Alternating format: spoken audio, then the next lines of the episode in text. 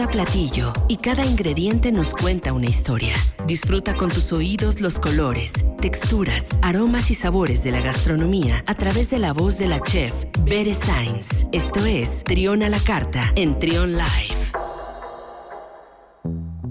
Seguimos con más aquí en Trion Live, son las 12 del día con 40 minutos y está con nosotros Bere Sainz. Eh, estabas muy ausente, Bere. Ay, ya sé, caray. Ahora sí que ya extrañaba estar aquí con ustedes. Feliz año. Antes gracias, que nada, feliz igualmente, año. Espero gracias. Que, que, tengan todos los radioescuchas y todos los que estamos aquí el día de hoy. Eh, que además con mucha salud, que te decía que es lo más importante. Sí. Este, pues que tengan un año lleno de muchas bendiciones, eh, mucho amor, mucha comida, ¿por qué no? Y mucho vino guanajuatense. Claro, bendiciones de, de buenos deseos, ¿no? No de las otras. Sí, no de las que caminan, dice más. Oye, este, pues el tema obligado el día de hoy, la, la, rosca de reyes, ¿no? Que tiene su significado y tanto que hay alrededor de este, de este manjar. Ayer probé una. Ya luego hay ah, también sí. eh, versiones ya más, más gourmet, ¿no? Y a mí me tocó una ayer que estaba rellena Ajá. de queso Filadelfia. Bueno, dije la marca. Bueno, queso crema.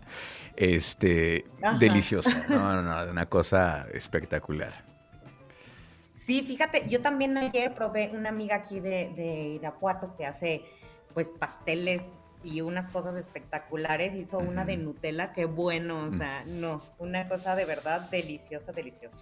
Pero hay quien, ¿sabes qué? Hay, también hay quien le, eh, no, no, le gusta, le hace el feo a las, a las este, roscas distintas, a las roscas de chocolate, porque son como más, más tradicionales, si quieren la rosca tradicional, claro. como debe de ser.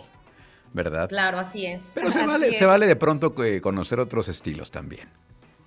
Claro, pues yo creo que es parte de la innovación gastronómica, ¿no? A final de uh -huh. cuentas, este, como hoy en día que tenemos miles de versiones de chiles en nogada y, y todo esto, pues yo creo que es, es parte de, de, seguirle dando algo distinto a la gente, además de qué hablar y de qué probar, ¿no? Muy bien. Pero pues bueno, hablando de la rosca de reyes, la, la tradicional, la que conocemos de hace muchos, muchos años, fíjate que su origen tuvo comienzos en la Edad Media en países europeos como Francia y España. Ya después llegó a México durante la conquista. Entonces, en realidad no es, de pronto luego creemos que son, ahora sí que eh, platillos, digamos, ¿no? Originarios o endémicos de, de nuestro país uh -huh. y, y, no nos hemos dado cuenta que a veces son, pues precisamente muchos de ellos traídos a, a raíz de la conquista. Uh -huh. Este, como sabemos, pues es un, una tradición, ¿no? Para nosotros hoy, 6 de enero, que creo que ya ahora encontramos las roscas desde octubre, ¿no? Me parece. Sí.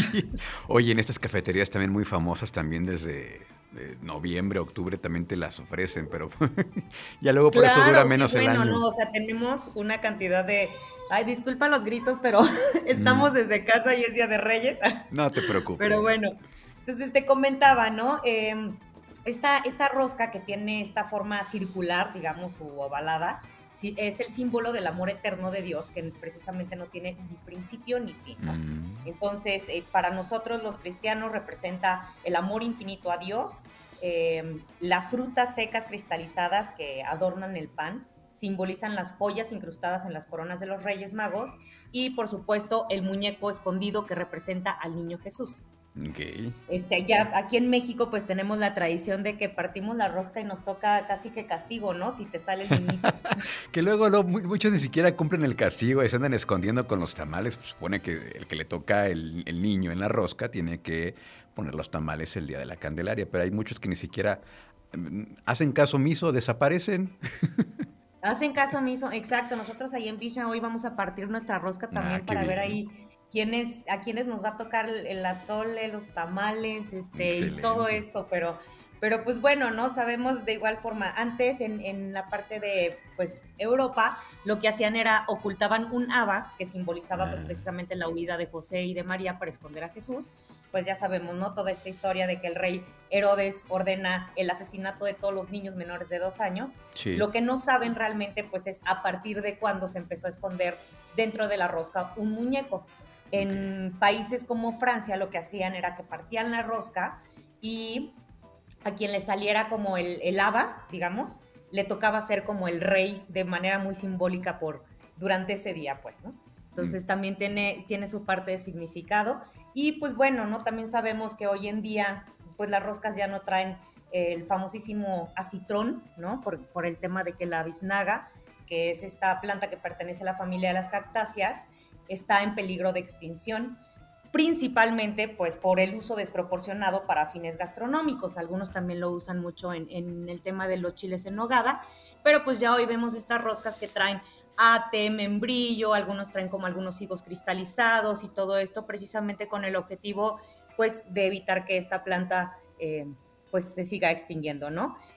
Tienen unas grandes y vistosas y flores aromáticas que atraen precisamente mariposas, colibríes, murciélagos, abejas y abejorros que ayudan a polinizar, ¿no? Entonces, la importancia de estas plantas, pues evidentemente nos ayuda a que, a que sigamos teniendo toda esta, esta variedad de, de frutos y que además también alimentan especies como aves, reptiles y algunos mamíferos.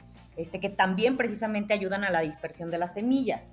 El problema, pues hoy en día, es que el, hábitat se ha perdido mucho por los cambios de uso de suelo este, distintos al forestal, ¿no? Entonces, hemos hablado ya mucho tiempo como de la parte importante de la sustentabilidad, ¿no? Y de cuidar el medio ambiente para, pues, precisamente poder seguir teniendo toda la variedad que tenemos aquí en México, pues, de frutas y verduras y demás, ¿no?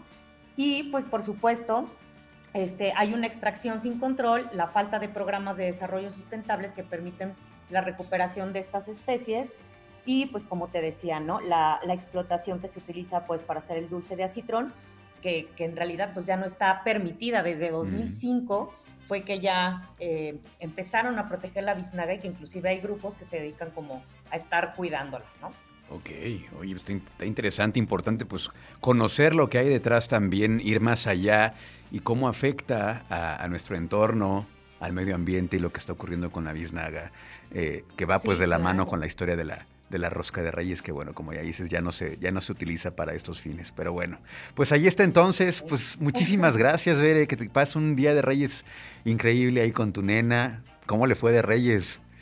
Ay, padrísimo, la verdad es que afortunadamente sí llegaron, hasta a mí me trajeron este, Ah, mira. claro, por supuesto, una Barbie de los ochentas muy bonita. Ah, sí, órale, qué bien. Sí, sí, sí, entonces al ratito nos vamos a poner aquí a jugar con todos los chiquillos. Oye, ahorita nos compartes esta Barbie retro en tus redes sociales. ¿Cómo te encontramos? Eh, estoy como arroba 9 en Instagram, Twitter, Facebook e Instagram estamos como arroba Cocina. Perfecto. Pues muchísimas gracias, Bere. Que pases un día de Reyes increíble ahí con tu nena y acá nos escuchamos la próxima semana. Claro que sí. Gracias. Buen día. Gracias.